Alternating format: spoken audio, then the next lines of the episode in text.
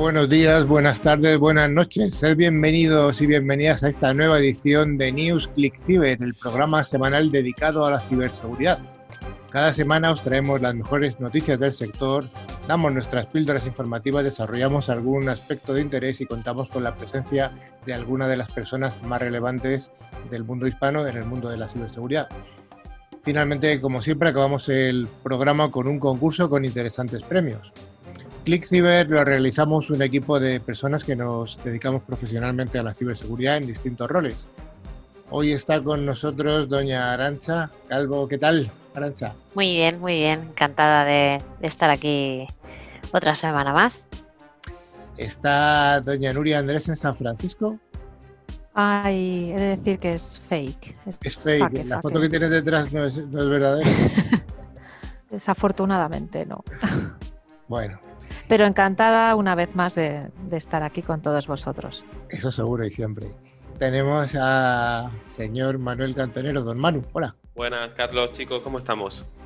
Tienes un fondo blanco, no sabemos dónde estás. Estarás en una habitación. En la habitación, en el despacho. En el despacho. En el despacho igual, quizá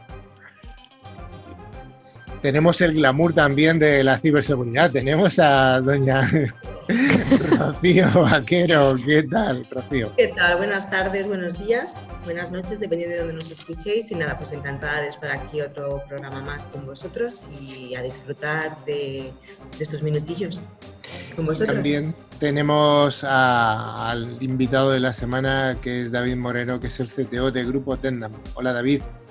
Hola, buenas tardes, buenos días, buenas noches a todos. Eh, lo primero, daros las gracias por, por la invitación. Estoy encantado de compartir este tiempo con vosotros y nosotros de que estés tú con nosotros, o sea que recíproco. Y finalmente, como siempre, damos las gracias a don Javi, el pulpo de los potenciómetros, esa persona que hace que todo esto llegue bien a vuestros oídos y también al, al vídeo, porque os recordamos que el programa se graba los jueves de 7 a 8 en horario de España y podéis vernos en directo a través de facebook.com barra clickradiotv.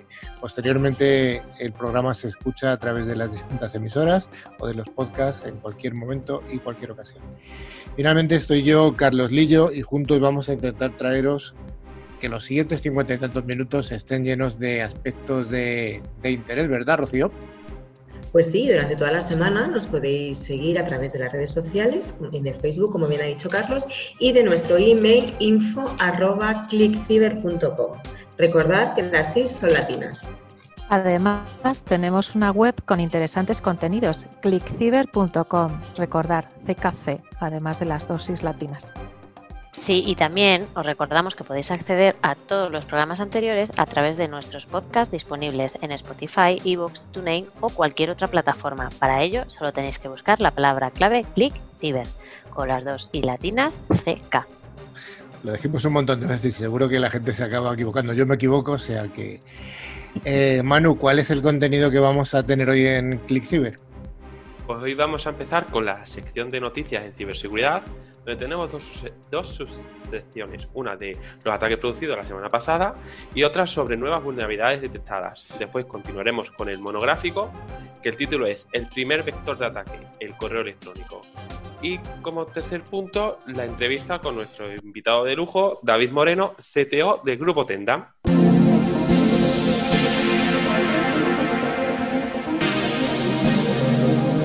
Como cada semana, Netscope, solución líder en protección de entornos cloud, nos trae las noticias más jugosas. Y comenzamos nuestra sección de ataques o ciberincidentes de la semana que se siguen multiplicando. Los ciberdelincuentes apuntan a todos los sectores y a todo tipo de empresas. Nadie se salva. Y la primera, la primera de estas nos habla de un ataque de hackers que ha bloqueado los servidores de un hospital en Alemania y ha producido ya, desgraciadamente, el fallecimiento de un paciente. De nuevo, un hospital víctima de un ataque y en este caso Nuria con un final trágico. Pues sí, lamentablemente esta noticia es muy triste. Ocurrió la semana pasada en el hospital de Düsseldorf. Sufrió un ciberataque que bloqueó los servidores de la clínica y como triste consecuencia produjo el fallecimiento de un paciente. Según el comunicado de prensa del centro médico, el ciberataque afectó a los sistemas informáticos e impidió realizar eh, operaciones hospitalarias que requerían acceso al ordenador, acceso a los sistemas. Sí, como consecuencia de todo esto, el hospital se vio obligado a posponer temporalmente operaciones y tratamientos y viendo la extrema gravedad de una mujer que estaba hospitalizada, pues los médicos decidieron trasladarla de modo urgente a otra clínica. La verdad es que recibió tratamiento, pero lamentablemente a las pocas horas la mujer falleció. Un informe del Ministerio de Justicia indica que 30 servidores de la clínica fueron cifrados. Eh, los ciberdelincuentes dejaron una carta de chantaje en un servidor que iba dirigida a la, a la Universidad de Düsseldorf en la que pedían ser contactados, pero en ningún momento se indicó la cantidad concreta de dinero que pedían. La policía de Düsseldorf contactó con los ciberdelincuentes y les informó que el ataque informático estaba afectando seriamente a un hospital y poniendo en riesgo a los pacientes y no a una universidad como indicaban en su carta de chantaje que dejaron en los servidores.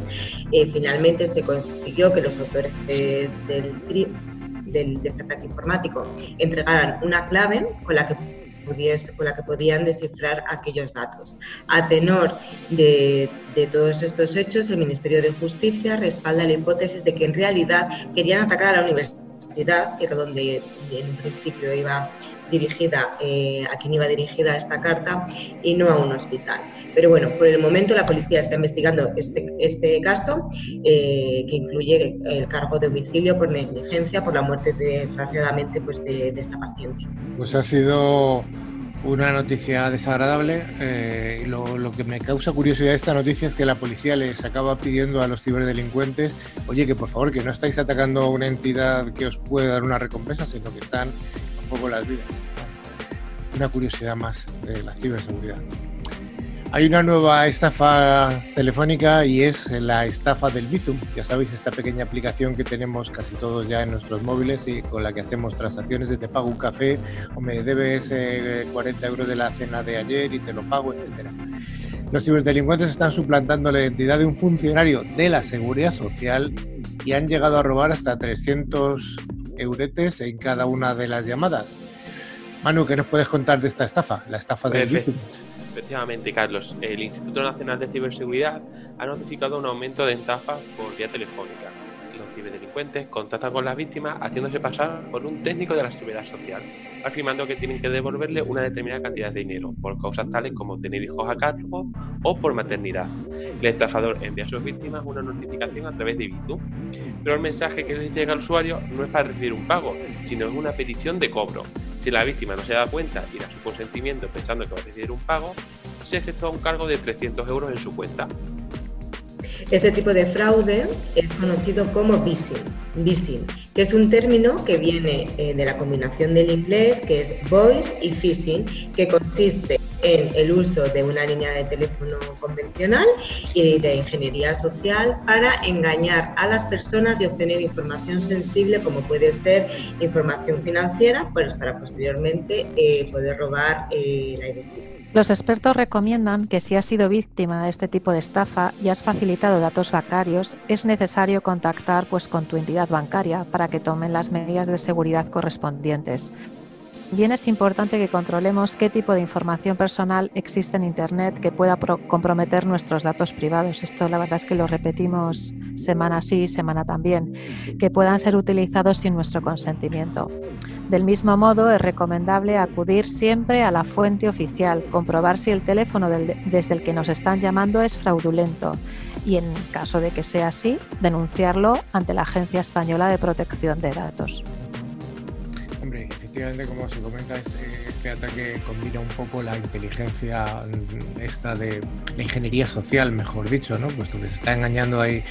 Bizum sí que es cierto que para la persona que no lo ha utilizado mucho sí que hay cierta confusión. Al menos yo me he encontrado con alguna duda de si tengo que enviar o recibir. No, no. Pues para alguien que no lo ha utilizado mucho, a lo mejor sí que puede tener esa pequeña confusión. Están creciendo los ciberataques en el sector educativo. Chicos que acaban de llegar al colegio, a la universidad pronto.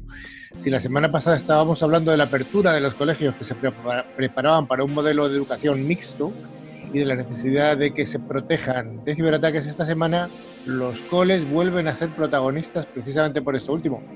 ¿Verdad? ¿Qué nos cuentas, Arancha? Pues sí, y es que la, la pandemia del coronavirus no solo ha afectado al teletrabajo, sino también a la educación y en cuanto que ha cambiado su forma de impartir las clases, ya que los colegios eh, y las universidades, todos los centros, han creado un, modelo de educación híbrido en el que se hace parte presencial y parte online a través de diversas plataformas. Y como bien apuntábamos la semana pasada, esto ha provocado, por un lado, que tengan que adoptar medidas para estar ciberseguros y proteger a los menores en la red, pero como contrapartida ha traído un aumento global eh, de los ciberataques contra las instituciones educativas y de educación y de investigación. Checkpoint alertaba de que Estados Unidos presenta mayor número de ataques de educación, incrementándose un 30% los ataques entre julio y agosto de 2020. En Europa se ha registrado un aumento del 24%, mientras que en Asia se ha incrementado un 21%. Bueno, crecimientos importantes en el ataque a este tipo de, de segmento.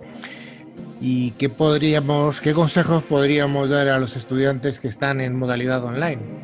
Pues bueno, en primer lugar, cubrir la cámara web, ¿vale? Es muy importante que los estudiantes se acostumbren a apagar o bloquear las, las cámaras y los micrófonos cuando estén en una clase virtual, ¿vale? Además, es importante que se aseguren de que no tienen información personal a la vista de la cámara en todo momento o también hacer clic solo en enlaces de fuentes de confianza. Al acceder a la plataforma online del colegio, es imprescindible que solo hagan clic en los enlaces que son compartidos por el anfitrión o coanfitriones pero también tiene que tener en cuenta que solo deben acceder a la plataforma a través del portal propio de cada colegio o institución educativa que corresponda y no mediante enlaces que se reciben en correos electrónicos de otra procedencia para evitar intentos de, phishing. Es muy importante concienciar a los estudiantes sobre este punto.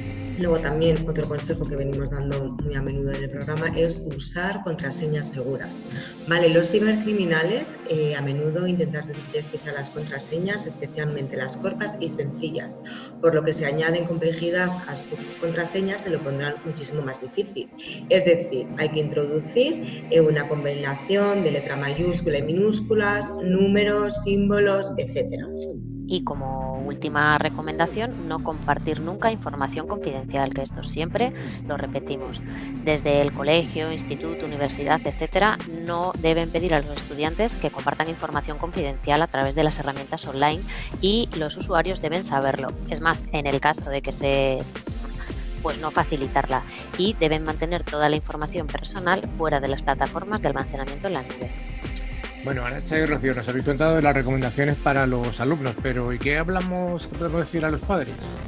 Pues como primera recomendación a los padres eh, es muy importante que hablen con sus hijos sobre el phishing, enseñarles que no deben hacer clic nunca en enlaces de mensajes de correo electrónico que no provienen de nadie que conocido o de su centro educativo y en su defecto que lo consulten con los padres antes de pinchar.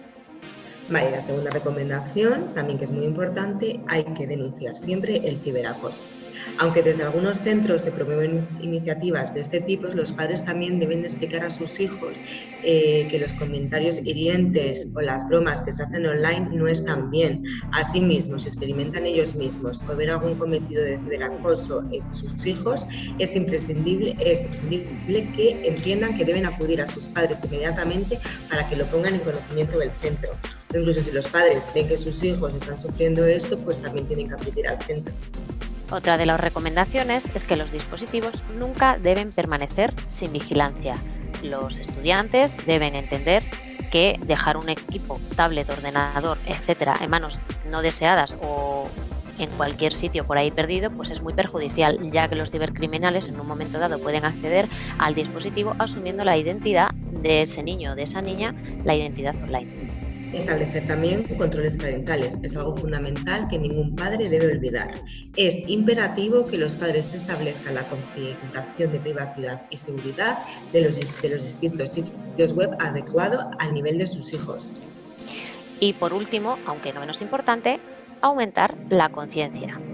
Es muy importante adquirir nociones y habilidades básicas en ciberseguridad. todas las semanas no nos cansamos de repetirlo, incluso para los niños más pequeños, sobre todo para que vayan adquiriendo esa conciencia desde el principio, desde pequeñitos. Invertir tiempo y dinero y recursos para asegurarse de que los niños son conscientes de las amenazas y precauciones de ciberseguridad es un factor clave para todos. Oye, y además de estas dos patas que nos habéis contado, pues nos falta el vértice, el vértice del triángulo que completa la, escuela. ¿Qué recomendaciones, Nuria y Manu, qué recomendaciones nos podéis dar para, para el sector educativo, para las escuelas? Pues para empezar, como mínimo, en los PCs, en los portátiles, en todos los dispositivos deben estar protegidos al menos con un software antivirus o incluso un EDR que hemos hablado en otros programas. Pero importante, no solo es tenerlo, hay que tenerlo y además hay que mantenerlo eh, actualizado, o sea, con las actualizaciones automáticas para que estén al día. Después establecer un fuerte perímetro online escuelas deben establecer soluciones de firewall, gateways de acceso a Internet para proteger las redes escolares de los ciberdelincuentes, los accesos no autorizados y los contenidos maliciosos. Revisar también las conexiones y la seguridad de los proveedores de terceros, porque el colegio puede tener eh, una gran política de seguridad, desplegar todas las soluciones, pero podemos cerrar la puerta y abrir la ventana a través de los proveedores de terceros. Con lo cual es muy importante que las comunicaciones con terceros estén securizadas. Realizar además una supervisión del sistema de forma constante. Los colegios y universidades deben monitorizar todos sus sistemas continuamente y analizarlos para detectar actividades inusuales que puedan indicar un ciberataque. Y para terminar, muy importante, invertir en educación sobre ciberseguridad. lo estamos repitiendo últimamente en todos los programas. Los centros deben tomar conciencia de esto y asegurarse que los miembros del personal eh, profesores, alumnado entiendan los riesgos, así como empezar a impartir clases sobre ciberseguridad para que los estudiantes estén al tanto de las últimas y reales ciberamenazas. En algunos centros ya se está haciendo con muy buenos resultados y así se prepara a la conciencia eh, a los estudiantes y futuros trabajadores de, las compañías. Bueno, yo creo que esta esta noticia que hemos estado contando llena de recomendaciones tanto para los chavales como para los padres y para los centros educativos. Es el momento de hacerlo, es el momento de arrancar el curso y bueno, arrancar con buenas prácticas. Y a mí personalmente de todo lo que habéis contado, todo me parece muy interesante y algunas eh, lo hemos eh, repetido hasta la saciedad de un montón de programas. Desde luego que la parte de concienciación me parece casi casi la más importante, porque de nada nos sirve tener un montón de mecanismos de seguridad comprados si luego el eslabón más débil, el ser humano, la persona, tanto el profesor como el alumno o incluso los padres, fallan. La empresa asturiana GAM, que es una industria, que es una empresa que está eh, especializada en la industria 4.0 eh, y en maquinarias, ha sufrido un ciberataque. Esta empresa asturiana GAM es una multinacional que se dedica al alquiler de maquinaria y a prestar servicios para la industria 4.0 los ataques a este sector económico suponen cada vez más interés para los cibercriminales. ¿Qué nos cuentas, Manu? El colectivo que ha reivindicado este ciberataque es el mismo que opera un ransomware llamado Nidwalker, fue reportado por primera vez el sábado pasado, pero en esta ocasión no ha trascendido información sobre cuánto se pide por el rescate ni cuántos ficheros se han comprometido. Al parecer han logrado infectar la red corporativa y cifrar documentos sensibles. Y para demostrar lo que han conseguido, han compartido en su página web capturas de pantallas en las que aparece una muestra de los archivos que han logrado comprometer y sustraer de los servidores de la empresa asturiana y se trata de una información muy jugosa, pues entre los archivos aparecen recibos bancarios, análisis de riesgo de sus operaciones y una supuesta carpeta con datos y bloqueos de clientes. Aunque la compañía asturiana GAM no ha confirmado este ataque, al parecer varios analistas de ciberseguridad se han hecho eco de la noticia al encontrar detalles del mismo en la página de los presuntos autores. Y ahora nos vamos con una noticia que tiene que ver con las administraciones públicas, ya que la agencia tributaria ha sufrido un nuevo ataque de phishing. Pues sí, la agencia tributaria no para de recibir ataques informa a través de su página web que se ha detectado una nueva campaña de envíos de correos electrónicos que suplanta la identidad del Departamento de Aduanas de la agencia tributaria en el que le indican a la víctima que realice un pago para poder, para poder recibir un paquete que tienen en aduanas que no recibirán hasta que no se efectúe ese pago. Asimismo, la agencia también detalla en su página web que el asunto del mail contiene el texto notificación de paquete, dirección regional de Asturias, aunque la agencia tributaria no descarta que se pueda estar distribuyendo mediante otros correos similares. El remitente de correo es una cuenta falsa, aduanas.correos.es, que no pertenece ni a la agencia tributaria ni a correos. Los ciberdelincuentes están solicitando solicitan un pago de 50 euros a través de un servicio de pago online que facilita el anonimato, ya que no se asocia a ninguna cuenta bancaria. No es la primera vez que se utiliza este tipo de correos con el fin de robar datos personales y bancarios. Por este motivo, de nuevo, la concienciación y la información son esenciales. Por último, la agencia tributaria insiste en este comunicado en que nunca solicita por correo electrónico información confidencial, económica o personal, números de cuentas ni números de tarjetas de los contribuyentes, por o que no se haga caso ni que se abra en este tipo de correos. Bueno, con esta noticia cerramos el bloque de noticias y de la sección de vulnerabilidad y abrimos el bloque de la sección de sobre vulnerabilidades y fallos de seguridad. La primera de ellas le va a protagonizar, eh, la protagoniza eh, Windows, ya que desde Estados Unidos se advierten de una vulnerabilidad crítica en Windows Server que podría comprometer la red entera de toda una organización. Efectivamente, desde la CISA, la Agencia de Seguridad de Infraestructura y Ciberseguridad de Estados Unidos, se advierte de una vulnerabilidad crítica que afecta al software de gestión de servidores de Windows Server. Esta vulnerabilidad permitiría obtener acceso a los controladores de dominio sin tener que robar ni usar una contraseña, solo si es necesario la explotación de un dispositivo vulnerable conectado a la red. Y debido a la alta gravedad de esta vulnerabilidad, ha hecho que la CISA emitiera un comunicado la semana pasada solicitando a todos los departamentos y agencias federales que implementaran un parche de manera inmediata en cualquier servidor de Windows. Y además hay que destacar que aunque la agencia emite este comunicado para las redes del Gobierno federal de Estados Unidos, también ha advertido a las empresas y consumidores para que parchen sus sistemas lo antes posible. Les está ofreciendo asistencia y recursos para guiar a todos a completar las acciones requeridas.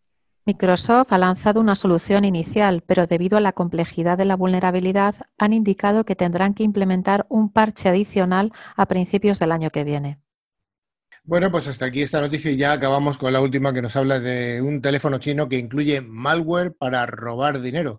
Se informan de que se ha encontrado un modelo de dispositivo móvil que se vende con software malicioso para robar así dinero a sus usuarios finales. ¿Qué nos puedes contar, Rocío?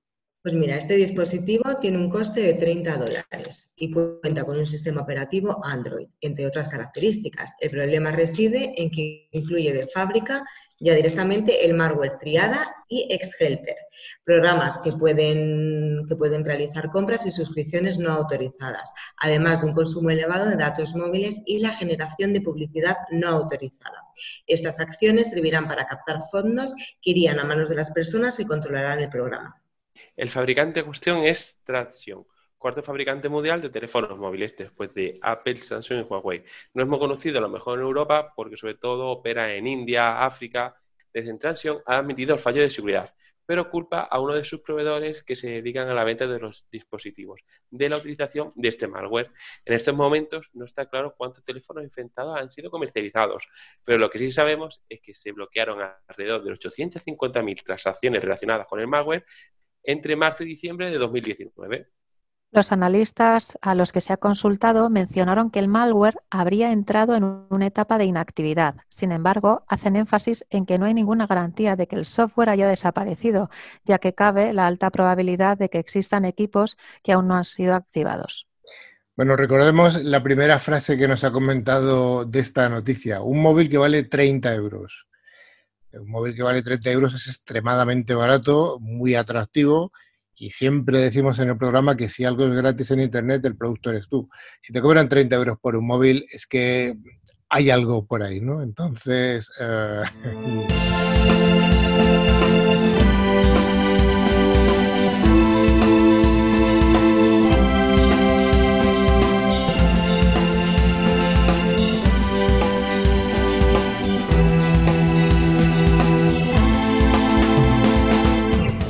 largo de estos ya más de seis meses de pandemia mundial, si ha habido un factor denominador común en nuestra sección de noticias, sin lugar a dudas estamos hablando de noticias relacionadas con ataques de phishing. Semana sí, semana también, hoy también. Hemos comentado los ataques de phishing, de phishing, de phishing que comentaba hace un ratito Rocío, haciéndose pasar por Amazon, por el Servicio Estatal de Empleo, diferentes entidades bancarias. Por ese motivo, desde ClickCiber hemos decidido dedicar el monográfico de hoy el primer, al primer vector de ataque, al correo electrónico. Pero vamos a empezar por el principio. Manu, ¿estás de acuerdo en que el correo electrónico es verdaderamente el primer vector de ataque? Pues realmente sí, Carlos. Pero es que además esto no lo hicimos solamente nosotros. Porque, por ejemplo, según Verizon y su report de Data Breach Investigation Report, el 94% de las amenazas nos llegan vía el correo electrónico. Pero es que además yo destacaría que dichas ciberamenazas tienen como objetivo a las personas, es decir, buscan que alguien haga clic en algún sitio, en una URL maliciosa para provocar el robo de credenciales vía phishing, en un fichero adjunto, etc. Es por esto, y nunca nos cansaremos de repetir, que es muy importante la concienciación, la concienciación de los usuarios finales. Efectivamente, si nosotros como usuarios somos capaces de detectar un mail de phishing y de reportarlo al SOC o al equipo que gestiona la, ciberseguridad en nuestra compañía, nos acabamos de convertir en la primera o en la última línea de defensa, según se mire, de la política de ciberseguridad de nuestra empresa. Por este motivo, repetimos una vez más, hay que educar, concienciar, entrenar y modificar el comportamiento, siempre desde el punto de vista de la ciberseguridad de nuestros usuarios. Arancha, si nos centramos exclusivamente en las amenazas que nos están llegando por correo electrónico, ¿cuáles son a tu juicio los tipos de ataques que nos llegan de forma más común?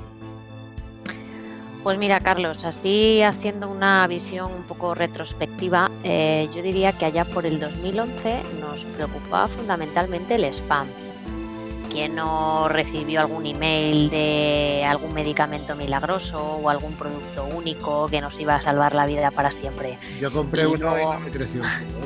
y no.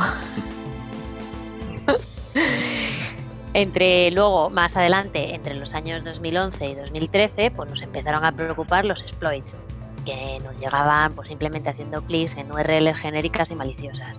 Luego, más allá, por el 2014, nos empezaron a preocupar los macros, que generalmente nos llegaban en fichero este o adjunto, un momento adjunto, y desde el año pasado nos están preocupando y mucho los ataques tipo BEC y EAC. Ya estamos con las siglas, eh, Nuria, que es un ataque tipo BEC, BEC. Sabes que nos encantan las siglas. Ya te digo. Las siglas BEC significan Business Email Compromise y, en este, y este tipo de ataque se da cuando alguien intenta usurpar tu identidad, se intentan hacer pasar por ti para enviar un mail a alguien en tu nombre. Son mails muy difíciles de detectar porque realmente el contenido del, del correo, el payload del correo, no contiene ni URLs maliciosas ni ficheros adjuntos, no es malicioso. ¿Cómo se hace la magia entonces para que sea efectivo? Fundamentalmente este tipo de ataques se hace de tres maneras. Utilizando un dominio parecido. Supongamos que alguien intenta usurpar mi identidad y que quieran enviarle un mail a Rocío en mi nombre. Pues bien, en este caso, en lugar de enviar un correo desde nuria.clickciber.com, pues lo envían desde eh, eh, nuria.clickciber, pero pierden alguna C o alguna K por el camino.com. Otra manera, y además esta es eh, en los móviles muchas veces no te das cuenta, mantienen el nombre del remitente, el sender name, y ahí aparece el nombre de Nuria Andrés. Pero si te fijas bien en la cuenta de correo, desde luego no lo envían desde nuria.clickciber.com, pues yo que sé, un arroba yahoo.com, un arroba gmail.com, o otra manera, hacen un, lo que se llama un domain spoofing. El correo fue diseñado hace muchos años y no, se tuvo en cuenta en el diseño de la solución de correo eh, la seguridad por diseño y por defecto.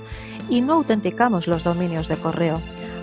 nos autenticamos cuando accedemos a una aplicación, cuando accedemos a la red, pero al correo no lo autenticamos, por lo que cualquiera podría, si no, si no implementamos mecanismos de autenticación en el correo, puede enviar un mail en nuestro propio nombre utilizando nuestro dominio sin que nosotros lo sepamos.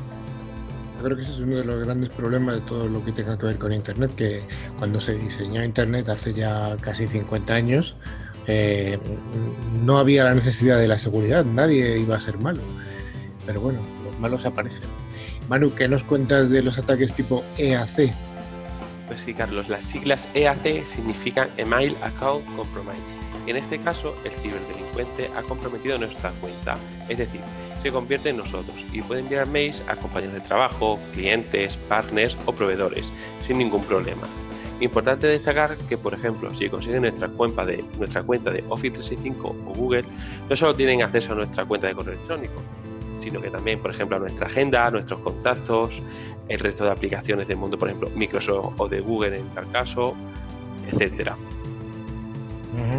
Y Rocío, finalmente, ¿cómo se puede comprometer nuestra cuenta de correo? Pues mira, como bien decía antes Nuria, básicamente por tres vías ataques por fuerza mayor y adivinan lo que es nuestra password.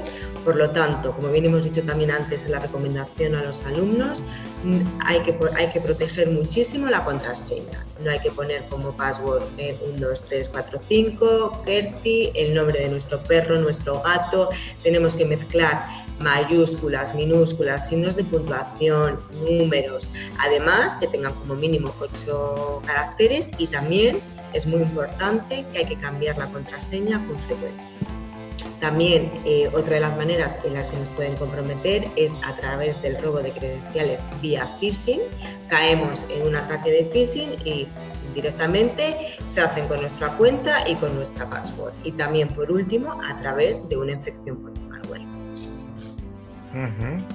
Aquí tengo varias preguntas a ciertos comentarios que habéis hecho. Hace un ratito comentaba Manu que, nuestra cuenta de correo también da acceso al universo Microsoft, a OneDrive o este tipo de aplicaciones. Aquí no necesitaríamos proteger nuestras aplicaciones cloud en otros programas, como hemos hablado mucho, por ejemplo del Casby, Arancha. Pues así es, Carlos. Una vez identificadas las cuentas de correo comprometidas, pues lo ideal sería compartir esa información con nuestra solución CASBI o nuestro DLP o nuestra solución de autenticación de usuarios, para impedir que esos usuarios con cuentas comprometidas puedan filtrar información a través de ningún canal, ya sea cloud, ni web, ni USB o de impresión. Con lo cual volvemos al concepto de seguridad conectada, sea cual sea la solución elegida, es muy importante tener en cuenta que no hay que montar silos de, soluciones de seguridad, sino conectar, orquestar y automatizar la seguridad. Antes Nuria ha hablado de que el correo, el correo electrónico no está autenticado. ¿Podrías ampliar un poquito esto? Pensemos por un momento, cada vez que accedemos a una aplicación nos autenticamos. Incluso ahora se han puesto muy de moda eh, los dobles factores de autenticación. Cuando accedemos a la red, desplegamos soluciones SNAC, también nos autenticamos. De alguna manera chequeamos, certificamos que eh, tú eres quien dices ser. Sin embargo, con el correo no pasa eso, no certificamos que el remitente de un correo es quien dice ser. De hecho, hay estadísticas varias que indican que, por ejemplo, en el IBEX 35 solo hay seis empresas que realmente lo hacen. ¿Y cómo lo hacen estas empresas? Pues implementando un protocolo que se llama DMARC, Domain Based Message Authentication Reporting and Conformance. Dicho protocolo nace en el 2015 y fue desarrollado conjuntamente por PayPal, Google, Microsoft y Yahoo. Y lo más importante, DMARC garantiza que el mensaje de correo proviene de quien dice enviarlo, de quien, de quien indica realmente en el sender name. Yo también destacaría que es importante que el protocolo de IMAX se apoya en otros dos protocolos, que son SPF, Sender Policy Framework, que comprueba si el correo es enviado desde una dirección IP válida, y DKM, DKIM, Domain Case Identified Mail, que chequea si el correo está firmado por el dominio que los envía. Vale, vale, parece ser que esto de DMARC nos puede dar para otro para un monográfico en el futuro, ¿no? Pues efectivamente, Carlos, ahora más que nunca vivimos en el mundo virtual. Eh, por lo que, por ejemplo, puede un, un, banco permitirse el lujo de que alguien envíe un correo electrónico en su nombre a todos sus clientes utilizando su propio dominio de, de correo, ojo, sin que él lo sepa. Campañas de hipotecas a 0% de interés, el daño reputacional daño de la marca sería realmente importante. No solo tenemos que proteger a los usuarios, sino también a las empresas. Oye, Arancha, ¿cómo podríamos evitar el famoso ataque que hemos hablado alguna vez del ataque del CEO? Pues sí, así es. Eh, se podría evitar en, en, este caso.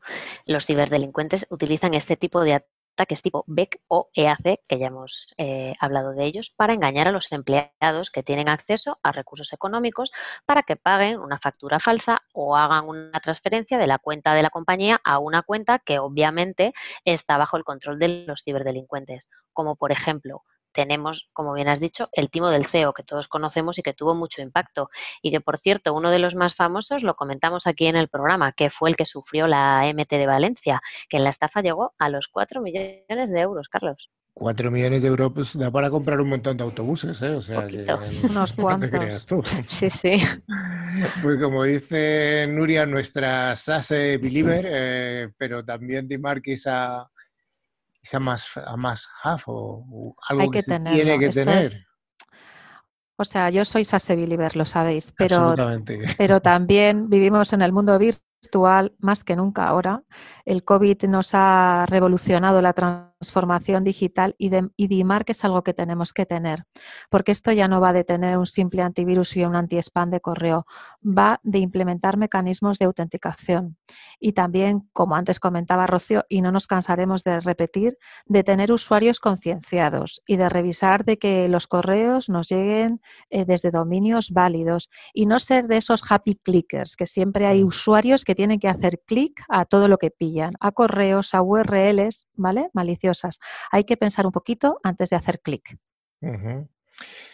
Y ya os pido una opinión así en general, porque bueno, en este mundo en el que estamos ahora mismo de, redes sociales, de que todo el mundo utiliza redes sociales absolutamente para todo, el correo electrónico no se está quedando exclusivamente para usos profesionales eh, y de alguna manera, al quedarse para usos profesionales, el usuario doméstico a lo mejor no está tan habituado, recibe menos correos, con lo cual es posible que esté, que sea más proclive a, ese, a ser ese happy clicker, ese, ese gatillo rápido que hablabas hace un momentito tú, Nuria.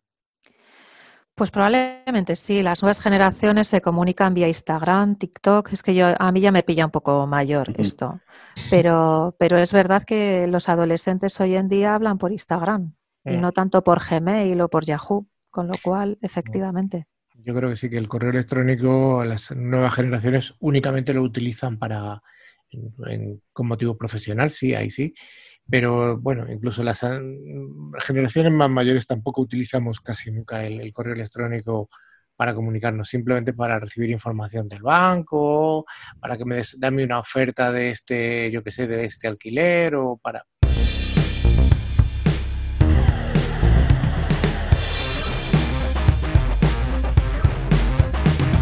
Pues como estábamos comentando al principio del programa, hoy está con nosotros David Moreno, que es el CTO de Grupo Tendam.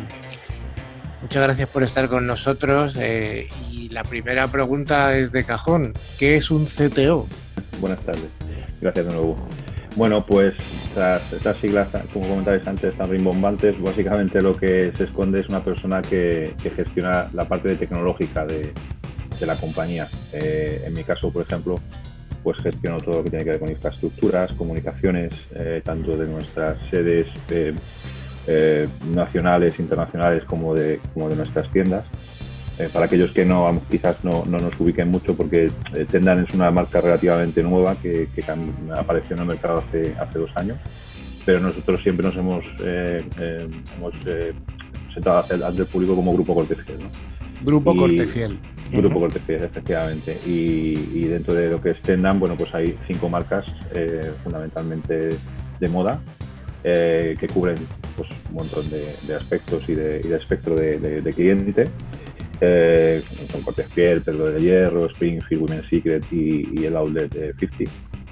Y como digo, bueno, pues desde nuestro área de tecnología, pues lo que hacemos es gestionar todas esas infraestructuras, todas esas comunicaciones que, que, unen las sedes, la parte de ciberseguridad también recae en nuestro área. Eh, operaciones, atención a usuario, atención a, las incidencias de tienda, bueno, un poquito de todo. Grupo Tenda me suena a gran multinacional con presencia en un montón de países a través de las marcas como has comentado, como Springfield, como Pedro del Hierro, eh, Correcto. él, por supuesto, que fue yo creo que la primera marca con la que nació el grupo. Correcto. Y, bueno, estamos en una época en la que estamos de, pandemia con muchas tiendas que han estado cerradas, no solo en España, sino en países de Latinoamérica donde se nos escucha mucho. Eh, ¿Cómo ha afrontado un grupo eh, como Tendam esta pandemia desde el punto de vista de negocio? Pues con muy, de una forma muy complicada. Eh, pero quizás con cierta ventaja respecto a, otras empresas con, menos, menos presencia, y me explico. Nosotros desde hace más de 20 años tenemos una oficina comercial, una oficina de sourcing en, Hong Kong. Y como sabéis, todo esto empezó en China y fuimos detectando a principios de año que la cosa se estaba complicando. Entonces eso nos permitió un poco no atender tanto a lo que nos venía de fuera por parte de, gobierno, sanidad, etcétera, sino un poco eh, palpar de primera mano con la gente que teníamos ahí en Hong Kong qué es lo que estaba pasando. Y nos, bueno, nos, dio cierta ventaja a la hora de posicionarnos, ¿no? y, de, sobre todo desde el punto de vista financiero y de hacer un poquito de provisión de fondos y tal. Y es cierto que, bueno, pues efectivamente durante la los confinamiento el 100% de nuestras tiendas, exceptuando la, la tienda online, se vieron afectadas de distinta manera, porque es cierto que igualmente eh, en cada país, dijéramos, entraron en un momento diferente. Nosotros estamos presentes en 23 países y, bueno, hasta mediados de mayo aproximadamente, donde ya la cosa se paró absolutamente, bueno, pues teníamos cierta actividad, ¿no? y a partir de ese momento, pues básicamente hemos sobrevivido, comillas, con el mundo online. Esa alerta temprana que os hicieron de, vuestros compañeros de, Hong Kong, de alguna manera es la que os ha hecho reaccionar y entiendo que sobre todo la parte tuya, tu responsabilidad, la parte de tecnología, ha tenido mucho que ver en la respuesta del grupo, ¿no? Sí, así es. Efectivamente, nosotros, eh, pues, eh, por un lado, tuvimos la capacidad de adelantarnos, anticipar una, eh, un aumento de las capacidades técnicas de las líneas de comunicación en previsión, pues eso de que se eh, aumentara el, uso de las, de las conexiones VPN. En ningún caso, por supuesto, preveíamos eh, un parón absoluto y un confinamiento completo de todo el país. Eso no estaba ni en, el suyo de nadie, ni en las peores pesadillas. Pero sí, bueno, hicimos una, una serie de modificaciones, pues, pues aumentando conexiones VPN, aumentando caudales, etcétera, para, para, poder atender, pues en un momento determinado, a lo mejor un 10%, un 15% de la, de la plantilla estuviera trabajando desde, desde casa o desde otras ubicaciones. Y nos dio cierta ventaja. Quitando un poquito la pandemia, vamos a, hablar del negocio normal o de la actividad, mejor dicho, de, un CPO. Oye, eh, desde el punto de vista de una tienda, yendo al negocio tradicional, no al negocio online, ¿Qué puede aportar el departamento de IT al negocio, al modelo de negocio de una empresa textil, como es vuestro caso? Pues he de decir que hoy en día, y no es exclusivo del sector textil, yo creo que de cualquier sector la tecnología es fundamental. En, nuestro caso es cierto que al final, pues eh, tú vas a la tienda, compras una prenda y te atiende una persona y, la transacción se realiza a través de, bueno, pues básicamente un TPV, ¿no? Pero detrás de todo eso, eso que veis en una tienda, hay un montón de, trabajo, eh, hay un montón de sistemas que tienen que funcionar perfectamente para que la prenda llegue en el momento en que eh, la tienda lo necesita, controlar que no haya roturas de stock, eh, controlar la calidad de fabricación, bueno, infinidad de procesos que no voy a enumerar aquí porque lo que es cierto es que no me conozco al 100% ni mucho menos, pero la tecnología es fundamental para una tienda. O sea, una tienda es cierto que podría llegar a ser autónoma durante unos días, pero a partir de un cierto tiempo, sin, sin, tener conectividad con los servicios centrales, esa tienda se muere, directamente no puede vender. Oye, ¿cómo afecta eh, la, esta palabra que todo el mundo utilizamos en, la eh, en el sector de la IT, la transformación digital al, a las tiendas de, ropa, a tu sector? Pues le está afectando, bueno, ya le venía afectando antes de la pandemia y ahora es, bueno, es nuestro leitmotiv, nuestra razón de ser, ¿no? Porque básicamente, eh, lógicamente hemos detectado que, con esta situación em, el hábito de consumo ha cambiado radicalmente. Ya, eh, no, la gente no va tanto a la tienda a comprar, sino que se, se, está promoviendo mucho la compra online. Y, y, en ese sentido nosotros necesitamos que la tienda disponga de todo tipo eh, de, soluciones tecnológicas que permitan unificar tanto el mundo online como el mundo offline, en el sentido de el, bueno, el, tan, eh, conocido, tan famoso concepto de omnicanalidad.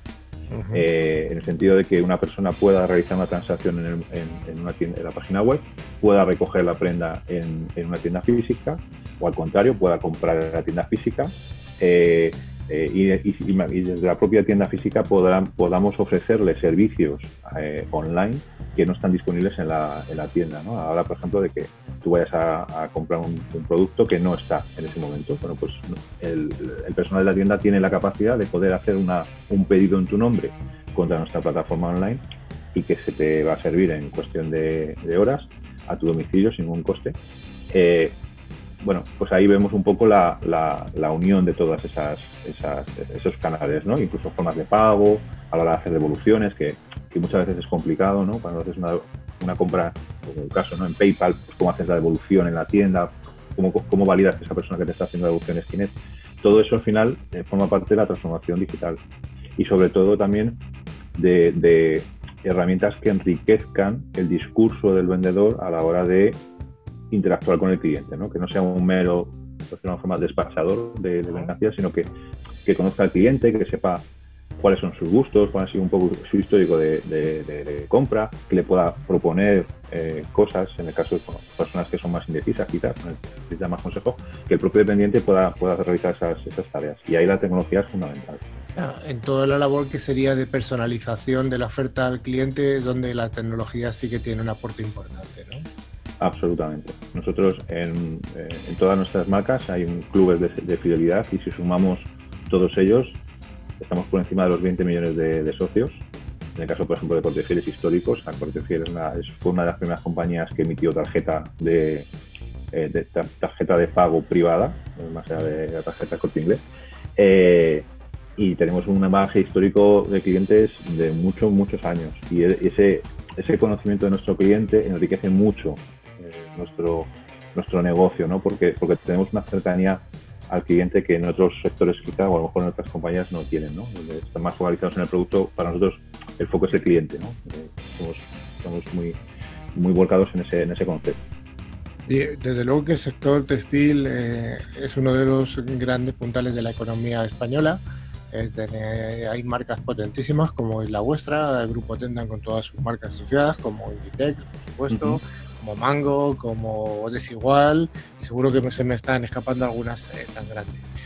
Entre vosotros, los responsables de tecnología, CISOs, CTOs, CIOs del sector textil, ¿tenéis una fluidez en la comunicación o actuáis de forma competidor pura y dura? No, nosotros tenemos muy buen rollo. nosotros tenemos, tenemos muy buena relación. Eh, no solamente dentro de lo que es el sector eh, puro moda, sino por abrirlo un poquito el concepto de retail, distribución, que ya no es tanto moda, ¿no? conceptos como Carrefour, Alcampo, eh, Mercadona, ese tipo de, empresas. Y, siempre hay muy buena comunicación entre nosotros, ¿no? porque eh, básicamente utilizamos herramientas muy similares, que al final son herramientas muy especializadas, muy verticales en ciertas áreas, y siempre nos llamamos para pedirnos, oye, tú conoces este producto, lo estás, me han dado referencias vuestras, qué tal te va, qué tal no te va, bueno, pues manteniendo siempre un criterio lógico de confidencialidad en, ciertos aspectos, eh, la, información fluye. Y, para nosotros, de hecho, es muy importante el, que un proveedor nos, nos, dé esas referencias de otros de otros competidores o otros, no, me gusta que haya más competidores, sino me gusta llamarlos más bueno, colegas un poco de, de, de batallas, eh, esas referencias nos, resultan muy importantes porque automáticamente les colgamos el teléfono, mandamos un correo, oye, que me han dicho tal, estoy interesado, incluso muchas veces nos vamos a las oficinas de, o, vienen a nuestras oficinas a ver cómo funciona una cosa. Entonces, fluye mucho la información. Y en, concreto en la parte de ciberseguridad, y esto bueno, es algo relativamente obvio porque es, es un mundo, el proyecto había cerrado, eh, yo prácticamente tengo trato con todos los CISOs de las grandes empresas, y grandes y no tan grandes empresas de España, y, a diario, a diario nos hacemos consultas, oye, mira, me ha pasado esto, eh, tengo un, he detectado un comportamiento extraño. Bueno, eh, yo creo que es fundamental en este sector el compartir información. Sí, desde, luego prueba de ello somos nosotros mismos, el programa este en el que todas las personas que estamos aquí colaborando, tú incluido, somos compañeros del sector, cada uno, como decimos siempre, en los, distintos roles en los que tenemos. Oye, y yo para acabar la entrevista sí que me gustaría hacerte una pregunta eh, que sacases tu bola de, ver el futuro. Eh, como siempre se dice por ahí, es, complicado predecir, pero sobre todo predecir en el futuro es complicado, ¿no? Eh, ¿Tú cómo crees que va a evolucionar la, eh, el mercado de, la venta de textil? El, cambio de, paradigma que, ha sufrido, que, hemos sufrido con la pandemia va a influir en, en un cambio permanente, es decir, la venta online va a seguir creciendo en detrimento de la, de la, de la venta tradicional? ¿Crees que se igualará? Ya sé que es una pregunta complicada, pero bueno, mi labor es preguntar.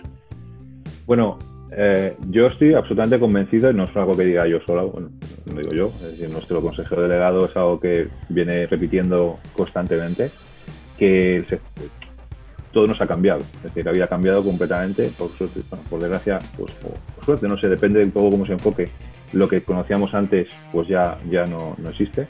Y en el mundo concreto del, del retail, eh, efectivamente, eh, eh, todo lo que tiene que ver con transacciones online van a incrementarse exponencialmente los próximos, bueno, ya está haciéndolo, de hecho, nosotros ya lo estamos viviendo este año y el que viene.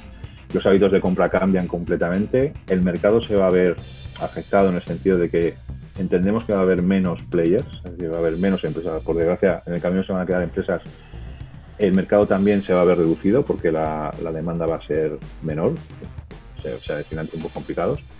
Y ahí es muy importante eh, pues aprovechar todo tu bagaje, aprovechar toda la tecnología que tengas a tu, a tu alcance, ser cercano con el cliente, ofrecer un producto de calidad, pero ya no solamente un producto de calidad, sino un valor añadido, que en nuestro caso creemos que, lo podemos ofrecer con, esa, con ese conocimiento que tenemos de nuestro cliente y de lo que él quiere o busca en nuestras en nuestras prendas. Pero efectivamente el futuro pasa por el, por el online. Eh, incluso la tienda, yo creo que la tienda física eh, quizás perderá un poco de peso de, como, como punto único de venta, será un poco más un escaparate, un sitio donde poder ver la prenda o experimentarla, ¿no? Eh, pero el, online será quizás en muchos casos el primer punto de, contacto con nosotros, nuestros clientes. Pues lo vamos a ver los próximos meses, en duda alguna, mm, y, y, nos lo volverás a contar. Efectivamente. Gracias, David. No, a vosotros, un placer. Pues como cada semana Tren Micro nos trae la sección en la que nos facilita los premios para el concurso de la semana. El premio recordamos que es una licencia válida para tres dispositivos durante un año y el valor del premio es 50 euretes, así que os animamos a concursar. El premio se envía por correo electrónico, es una licencia, o sea, podéis concursar desde cualquier parte del mundo, no hay ningún problema en enviarla a todas partes. ¿Tenemos ganadores de la semana pasada, Rocío? Pues sí, tenemos dos ganadores que la semana pasada estuvieron muy atentos y adivinaron la pregunta y son Sergio Cuadrado de Madrid y Marisa Domínguez de Cantabria. Bueno, y la siguiente semana, ¿cuál es la pregunta que tendrán que contestar nuestros escuchantes, Arancha? Pues esta semana traemos una pregunta muy, muy, muy fácil. Volviendo a nuestras queridas siglas, la pregunta es, ¿qué es un CTO? No os quejaréis, ¿eh? La pista de la persona del entrevistado. Arancha ha sido muy buena hoy. He sido muy buena, sí, sí. Para que acierten todos. Recordad que para participar nos tenéis que enviar un correo a info.clickciber.com indicando vuestro nombre y la localidad desde la que nos seguís. Pues sí, enviarnos solamente la localidad y luego damos la provincia porque no damos los pueblecitos, ya lo sabéis. Pues hasta aquí hemos llegado. Click Cyber News llega a su final. Ha sido una semana eh, para nosotros importante porque ha sido la semana en la que eh, la, primera semana del número 2 de nuestra revista, que sacamos hace unos días, la podéis consultar y descargar de forma absolutamente gratuita a través de nuestra web, clickciber.com. Y nada, esperamos que os, que os guste tanto la revista como este programa y por supuesto podéis escuchar los, los programas anteriores. Antes de despedirnos, os recordamos que podéis poner en contacto con nosotros a través de nuestro email info.clickciber.com. También os podéis seguir a través de nuestras redes sociales en Twitter, LinkedIn o Facebook. A través de nuestra página web clickciber.com se puede acceder a la revista digital, al número 2 que acabamos de publicar esta semana y también ver las fotos y los, contenidos de interés del programa de radio. Y finalmente, os recordamos que a través de todas las plataformas de podcast podéis escuchar los programas anteriores que están disponibles en ebooks, Spotify, TuneIn, buscando la palabra clave ClickTiver. Recordar dos y latinas CK. Pues muchas gracias a todos y a todas. Eh, muchas gracias a nuestro invitado especial y nos vamos a escuchar y ver en, siete días. Adiós, Nuria. Cuidaros mucho. Rocío. Un beso para todos. Ahí, qué Virtual. Manu. Hasta luego. Un abrazo, David. Un abrazo igualmente. Pues me queda alguien, yo solo, Javi. Arancha, arancha. Arancha, Arancha. Te dejas lo mejor para Imperdonable, es imperdonable. Un besito para todos y feliz semana. Feliz semana, nos vemos en siete días.